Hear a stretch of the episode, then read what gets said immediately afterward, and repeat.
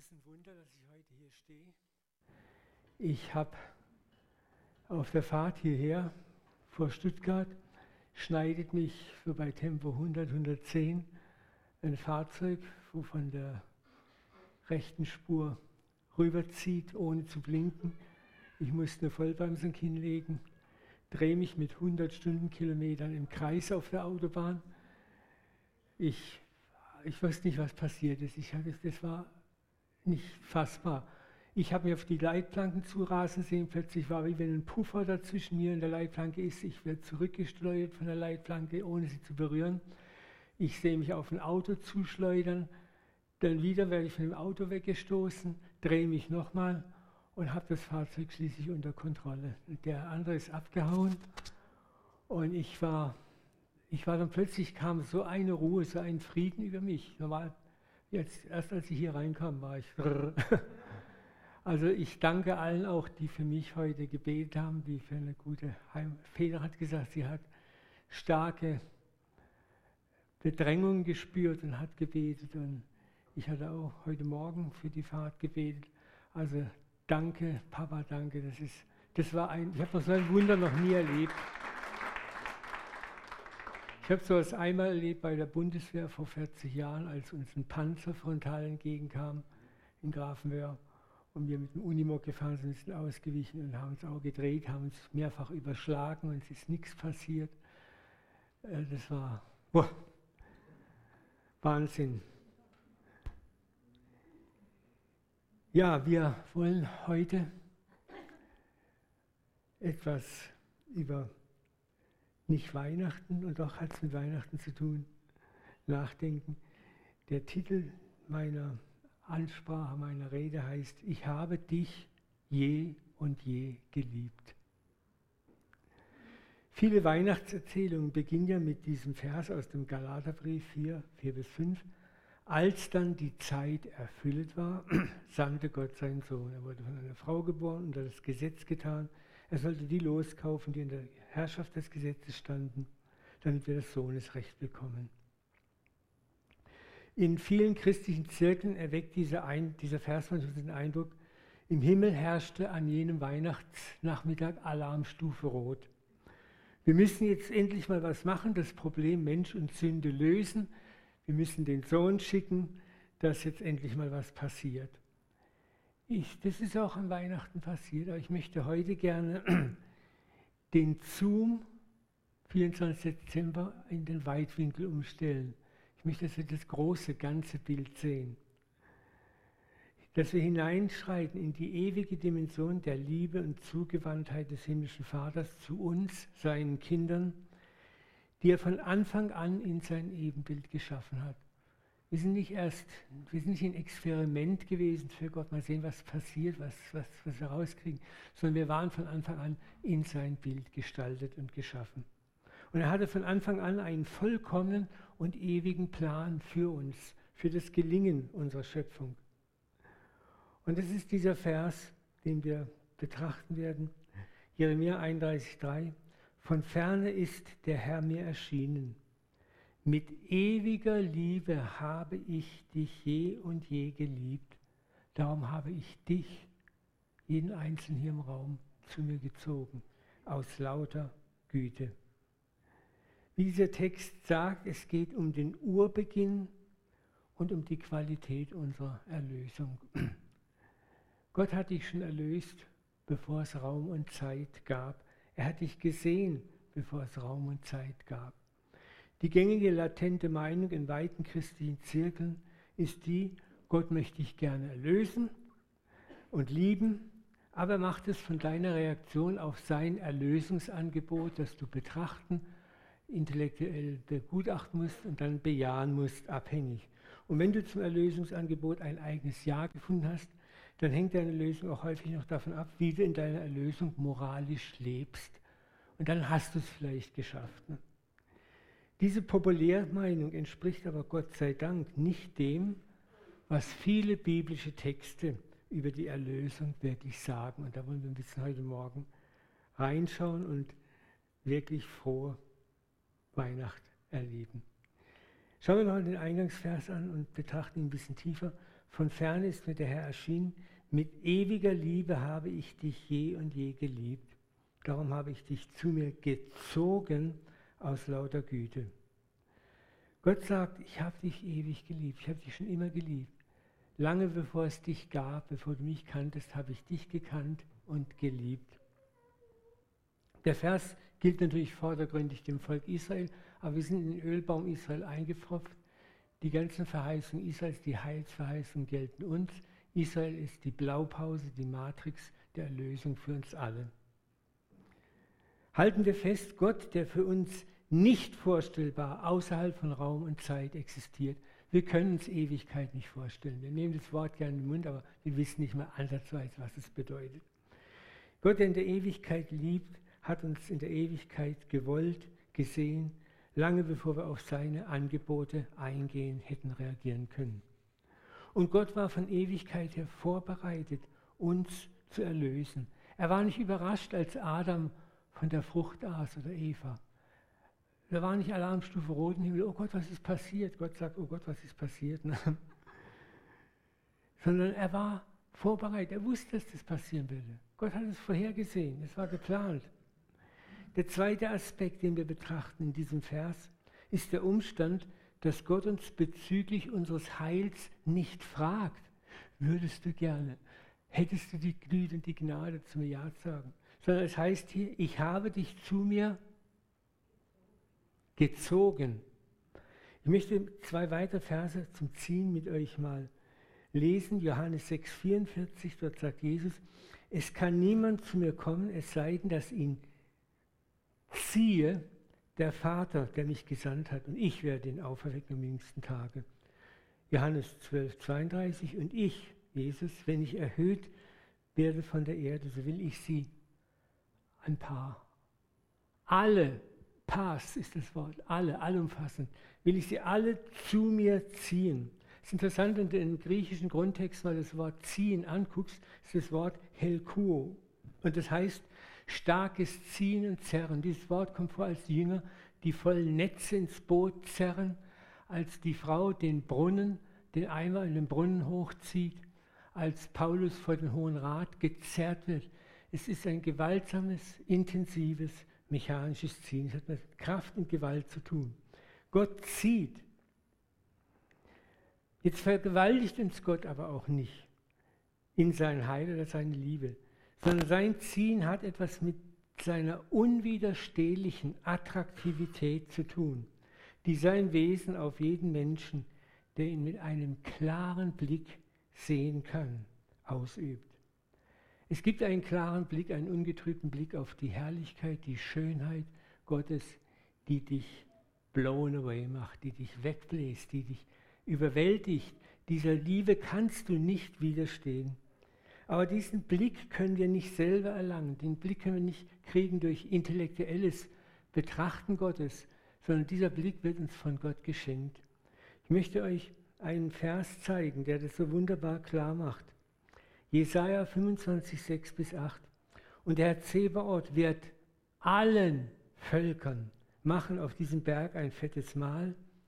Und er wird auf diesem Berg die Schleierhülle wegtun damit alle Völker verhüllt sind und die Decke, mit der alle Heiden zugedeckt sind. Das ist ein so gigantischer Vers. Hier macht der Prophet klar, dass die Menschen eine Schleierhülle haben, dass wir einen Schleier haben. Wir können von uns aus Gott gar nicht erkennen. Gott muss diese Hülle entfernen und dann können wir ihn ungehindert in seiner ganzen Herrlichkeit sehen und wir können ihm nicht widerstehen. Gott liebt uns von Ewigkeit her. Und wenn die Zeit gekommen ist, Pleroma, die gegebene Zeit, die gelegene Zeit, aus unserer selbstgewählten Autarkie und Rebellion gegen ihn aufzuwachen, dann zieht er uns mit seiner unwiderstehlichen Liebe an sein Herz, indem er sich uns offenbart, uns eine Wahrnehmung seines Wesens schenkt, die wir aus uns niemals, aus uns niemals hervorbringen könnten. Er entfernt den Schleier unserer geistlichen Blindheit und nicht wir. Er entfernt den Schleier deiner geistlichen Blindheit, nicht dein religiöser Verstand. Er ist es, der dir die Augen schenkt, die Augen auftut, der dich sehen lässt, der dich schauen lässt, der dich ihn erkennen lässt. Und dort, wenn er den Schleier entfernt hat, wird Christus in uns geboren. Wir werden von neuem geboren und Christus wird in uns geboren und wir erleben Weihnachten. Schauen wir im Neuen Testament in Lukas 15 drei Gleichnisse an, die ihr alle kennt, in denen Jesus klar macht, es ist Gott der Vater, der Handelnde in unserer Erlösung und nicht wir. In allen drei Gleichnissen, die Jesus in Lukas 15 als Antwort auf die Frage erzählt, warum er mit den Sündern ist, legt Jesus den Nachdruck auf die suchende und handelnde Initiative Gottes bei unserer Erlösung und Rettung. Schauen wir uns die Gleichnisse mal kurz an. Das erste Gleichnis, ihr kennt es alles, aber ist, Gott ist der Hirte, der sein verlorenes Schaf suchen geht. Lukas 15, 4 bis 6. Welcher Mensch unter euch, der 100 Schafe hat und so eines verliert, der nicht lasse die 99 in der Wüste hingehen nach dem Verlorenen, bis er es finde. Und wenn er es gefunden hat, so legt er es auf seine Schultern mit Freuden. Und wenn er heimkommt, ruft er seine Freunde, Nachbarn und sagt, freut euch mit mir, ich habe mein Schaf gefunden. Ich habe mein Schaf gefunden, das verloren war.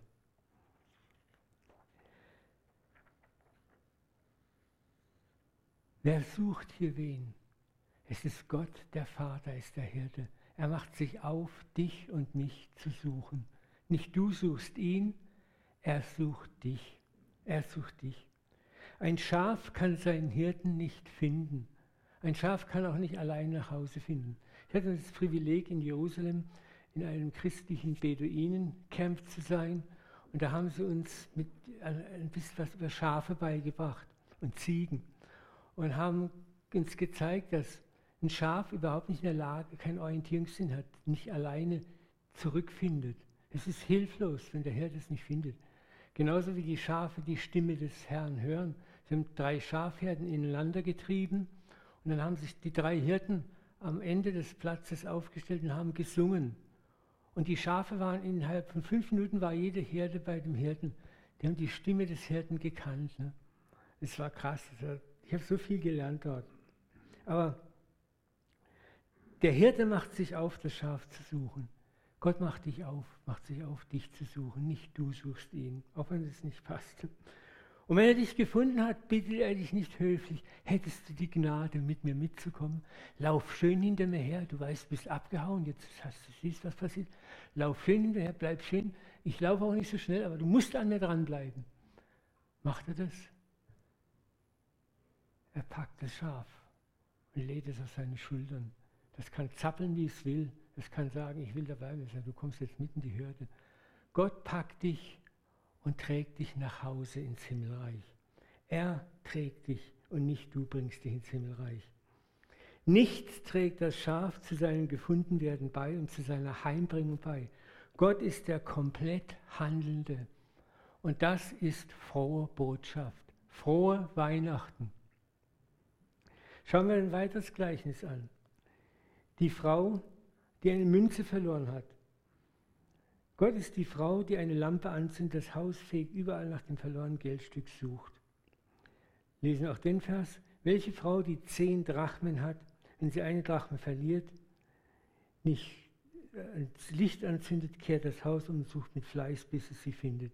Und wenn sie ihn gefunden hat, ruft sie Freundin, Nachbarn und spricht, freut euch mit mir ich habe meine Münze gefunden, die ich verloren habe. Ein bisschen verdreht hier der Text. Es ist interessant, eine Münze ist ein toter Gegenstand. Eine Münze lebt überhaupt nicht. Ein Schaf lebt ja noch. Ne? Eine Münze lebt gar nicht. Eine Münze kann sich auch selber nicht verlieren. Die Frau hat die Münze verloren. Und wer sucht sie? Gott. Die Frau sucht. Sie wendet das ganze Haus um. Die Münze kann ich rufen, hallo, huhu, unter dem Sofa, rechts, links, beim Stuhlbein sitze ich, liege ich. Eine Münze ist tot. Eine Münze ist tot. Das ist das, was in Epheser 2, 4 bis 5, ihr könnt es lesen, steht. Gott, der reich ist an Erbarmen, hat durch seine große Liebe, womit er uns liebte, auch uns, die wir tot waren, durch die Sünde, die Verfehlung, samt Christus lebendig gemacht. Du kannst gar nicht ihn finden. Du kannst auch nicht sagen, hey, hol mich, find mich. Es ist sein Job. Er sucht die Münze, bis er sie findet. Und dann ist Party im Haus, wenn er sie gefunden hat. Meisterlich beschreibt Paulus das auch in diesem Philippa 1,6 Vers. Ich bin ganz sicher, dass Gott das gute Werk, das er in euch angefangen hat, auch weiterführen wird und an den Tag, an Jesus Christus wiederkommt, vollenden wird. Gott findet dich, Gott entwickelt dich, Gott vollendet dich. Das ist wirklich frohe Botschaft. Da ist kein Platz für dich. Er ist der komplett Handelnde von A bis Z.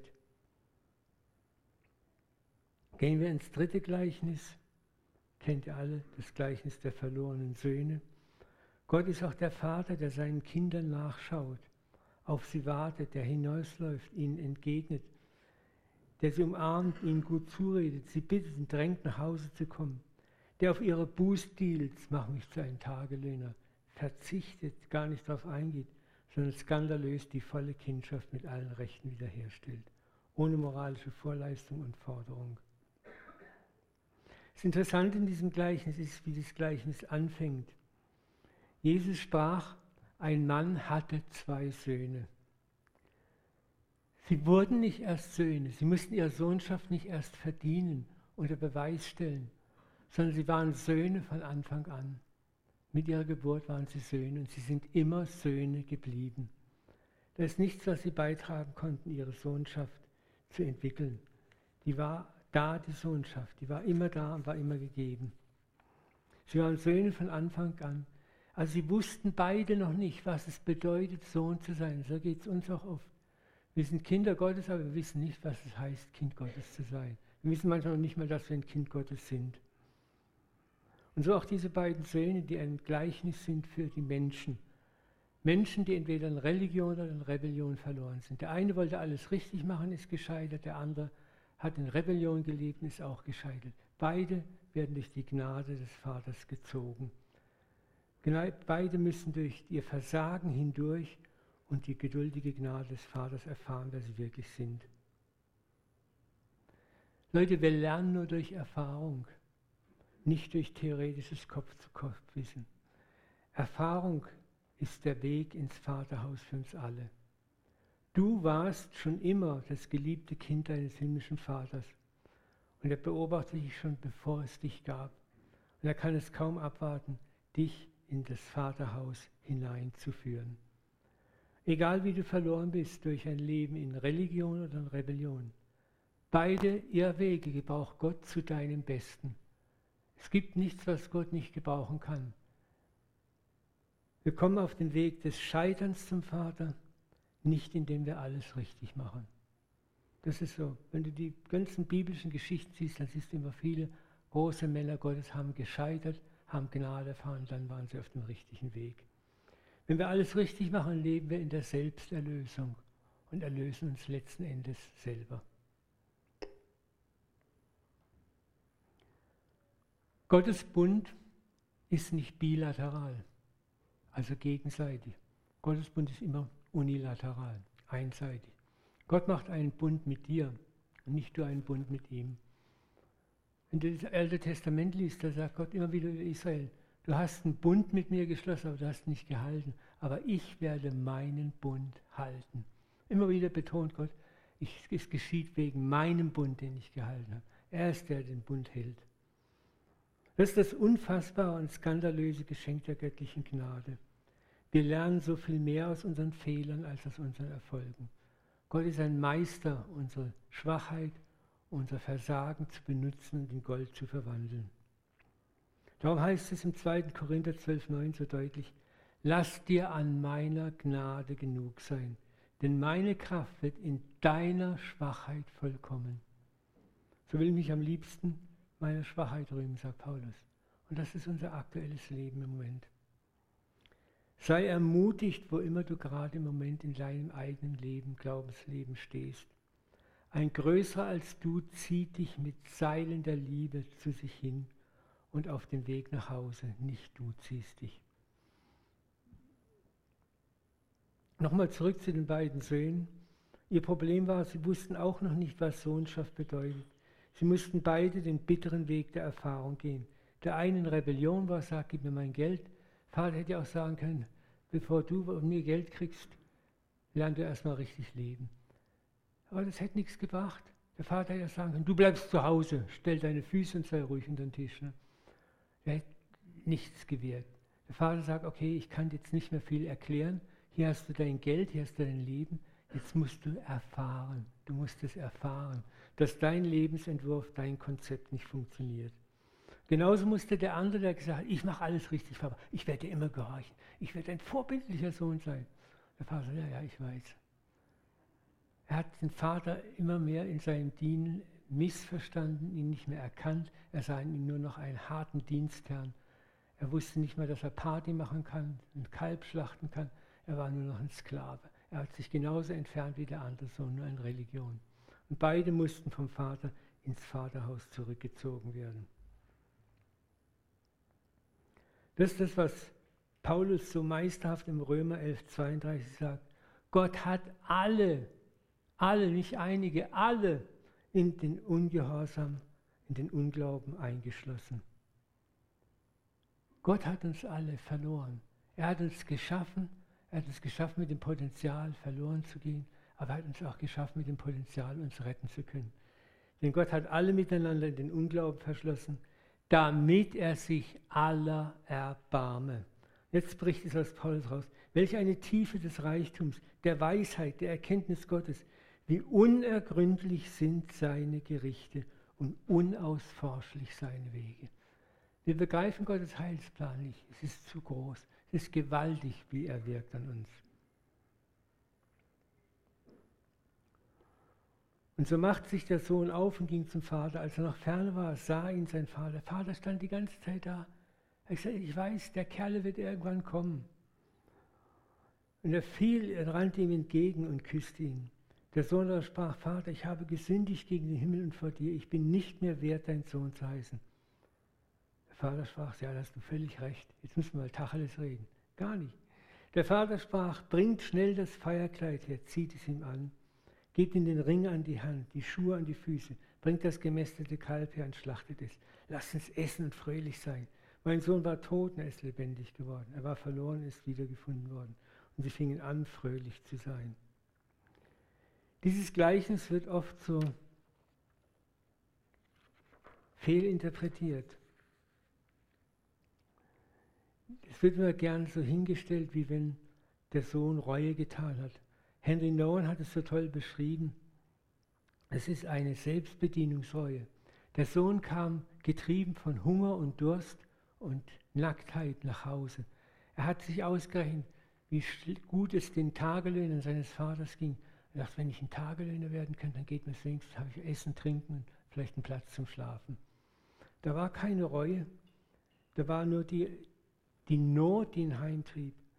Aber der Vater erwartet gar nicht, dass er ja groß sich selbst erklärt, er tut ihn sofort wiederherstellen. Schauen wir mal, was Gott ist. Er ist nicht der Patriarch, der auf dem Thron sitzt und wartet, der den Sohn gesagt hat, halt, bleib mal stehen, Schaut mal hier, ihr meine Bediensteten, so sieht einer aus, der sich von seinem Vater distanziert hat. Er bedeckt die Schande, die Schmach mit dem Feierkleid. Niemand soll den Sohn nackig, dreckig, verlottert sehen. Er stellt ihn augenblicklich her, er kriegt einen Ring an den Finger, das ist wieder das Zeichen, er kriegt ein Erbe. Er kriegt die Schuhe an den Füßen, das Zeichen des freien Mannes, er ist kein Sklave. Er wird vollkommen wiederhergestellt. Der Vater geht auf die Selbstbedienungsreue des Sohnes überhaupt nicht ein. Was ist Selbstbedienungsreue? Es ist eine Reue, die wir auch gerne oft anwenden. Also ich habe sie oft genug angewendet. Eine Reue, die mir die Möglichkeit zum Überleben bietet. Wie der verlorene Sohn gehe ich zu Gott und bitte in solcher Form um Vergebung, dass ich mit einer selbstgewählten Strafe Das kann Selbstablehnung sein, das kann Selbstdemütigung sein, Selbstanklage, Selbsterniedrigung, Vergebung erlangen. So kann ich dann wenigstens als geistlicher Zwangsarbeiter überleben. Das schafft aber ein Muster, das schlecht ist, denn Gott bleibt immer noch der gestrenge Richter für mich. Dieser Gott macht, dass ich mich dann schuldig und unsicher und voller Angst fühle. Sich diesem Gottesbild zu unterwerfen, macht keine Freiheit, sondern Widerwillen und Verbitterung und Gesetzlichkeit. Das sind oft die Christen, die Gott mit zusammengebissenen Zehen und verkniffenem Gesicht dienen und die nur darauf lauern, irgendeinen anderen Christ zu entdecken, der nicht so in der Gnade lebt wie sie und die, die dann verurteilen. Das war der ältere Bruder, er lebte ein Leben lang in diesem Muster, wo er bitter war, wo er die Gnade, die der Vater mit seinem jüngeren Bruder hatte, nicht verstehen konnte, weil er sie selber nie erfahren hatte. Darum, die größte Herausforderung in unserem geistlichen Leben ist, ich habe das selber immer wieder erfahren und kämpfe manchmal immer noch damit, ist das Annehmen von Gottes absolut bedingungsloser Vergebung. Egal, was du getan hast. Egal, was du getan hast. Nochmal, die größte Herausforderung des geistlichen Lebens ist das Annehmen von Gottes absolut bedingungsloser Vergebung. Egal, was du getan hast. Egal, was du getan hast. Ich möchte kurz mit uns ein Gebet haben. Ich möchte, dass du nur kurz die Augen vielleicht schließt, wenn du magst, und darüber nachdenkst, ist in deinem Leben eine Schuld, die du nicht so ohne weiteres dem Vater hinlegen kannst. Wo du denkst, da kann ich nicht einfach Vergebung verlangen für. Da kann ich nicht erwarten, dass Gott mir so viel. Da muss ich erst Leistung bringen. Da muss ich mich erst bessern. Ich muss erstmal Leistung bringen, vorhalten, damit ich Vergebung bekomme. Wir machen jetzt nicht, heb die Hände und konfess laut, ich möchte, dass du es selber mit dir ausmachst. Wir wollen jetzt diese Gnade von ihm erbeten. Vater, ich bitte dich, du siehst jetzt das, was uns berührt, wo wir schuldig geworden sind oder wo wir immer noch in Schuld immer wieder neu reinfallen, wo wir es einfach nicht schaffen zu überwinden, wo wir manchmal Angst haben, vor dich hinzustehen, wo wir an unserer eigenen Ehrenhaftigkeit, Aufrichtigkeit zweifeln. Wir wollen dir heute Morgen das hinlegen und deine absolute, bedingungslose Vergebung annehmen. Ich spreche dir heute Morgen Vergebung zu.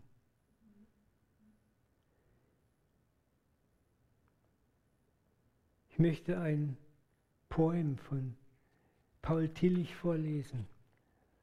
Der hat mich so berührt, wie ich den vor einem Jahr mal gelesen habe. Die göttliche Gnade trifft uns, wenn wir in großer Qual und Unruhe sind.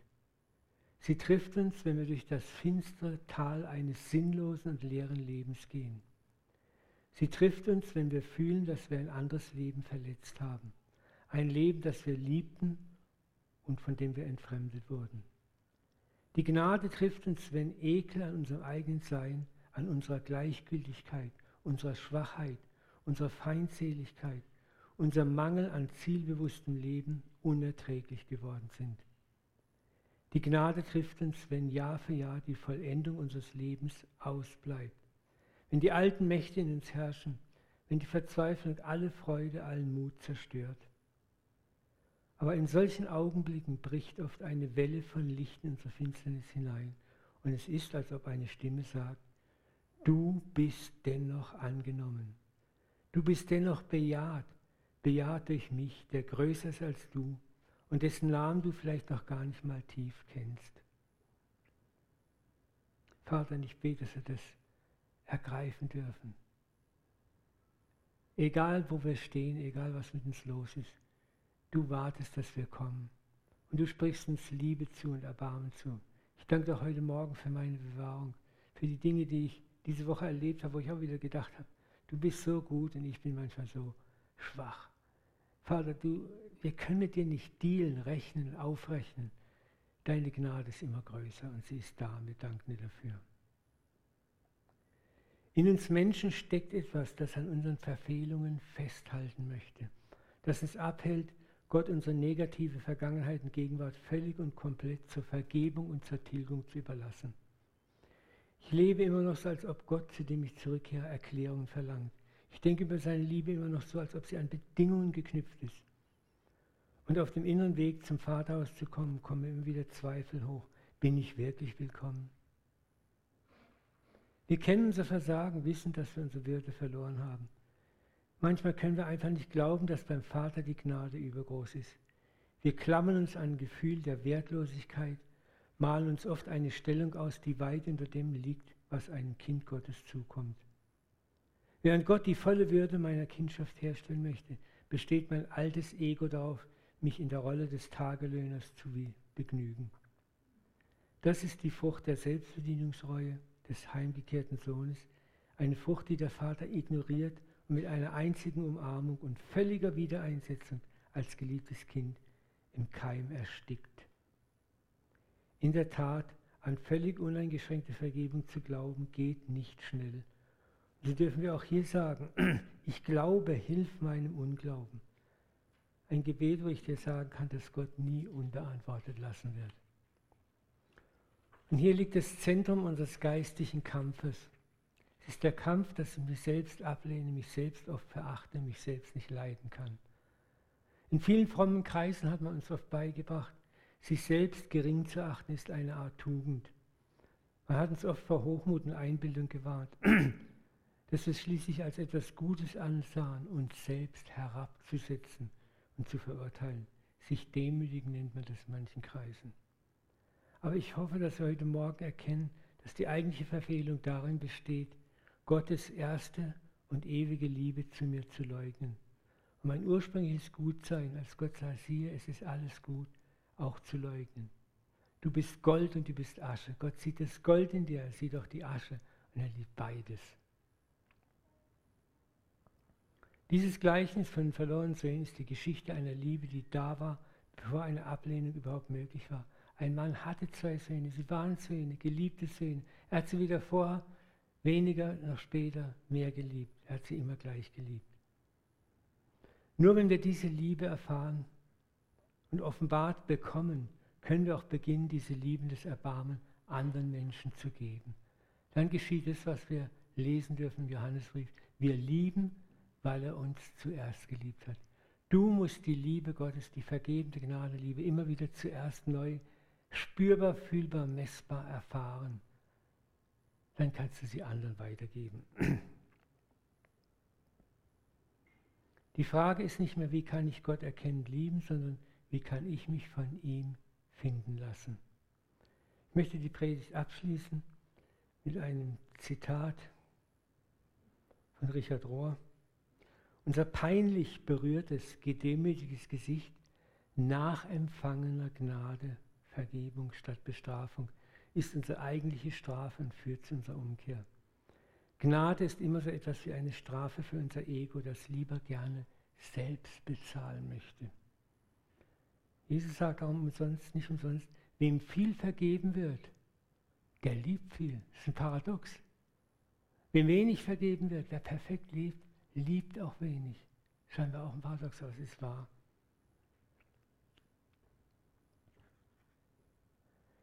Ich möchte uns ermutigen. Es ist ein Paradox, manchmal musst du viel hinfallen, um viel Gnade zu erfahren, wirklich zu erfahren und zu begreifen, dass du geliebt und angenommen bist. Petrus hat gefragt, wie oft muss ich vergeben? Reicht siebenmal? Und was sagt Jesus? Nicht siebenmal, sondern siebenmal, siebzigmal. 490 Mal pro Tag, pro Fall. Das ist doch irre. Warum so viel? Weil Gott ganz genau weiß, was du so lange brauchst, bis du was kapiert und gelernt hast. Vater, so beten wir jetzt, dass wir diese Worte in unser Herz fassen, greifen können. Dieses Weihnachtsgeschenk deiner unfassbaren, gewaltigen Gnade der Lösung beginnen zu begreifen, annehmen können, dass es in uns Raum greift. Dass wir diese Gnade erfahren, erleben, annehmen, anwenden und sie vor allen Dingen auch anderen Menschen weitergeben, dass wir selber gnädig werden, barmherzig werden, dass sich die Bergpredigt in unserem eigenen Leben manifestiert, weil wir diese Liebe, diese skandalöse Liebe auch selber immer wieder erfahren haben. Lass dein Wort lebendig werden in uns, Vater. Wirke, du Heiliger Geist, und erfreue uns auch heute neu, dass wir neue Vergebung erfahren, dass wir neue Hoffnung erfahren, wo wir festhängen. Du wirst uns rausziehen. In Jesu Namen. Amen. Amen. Amen. Danke.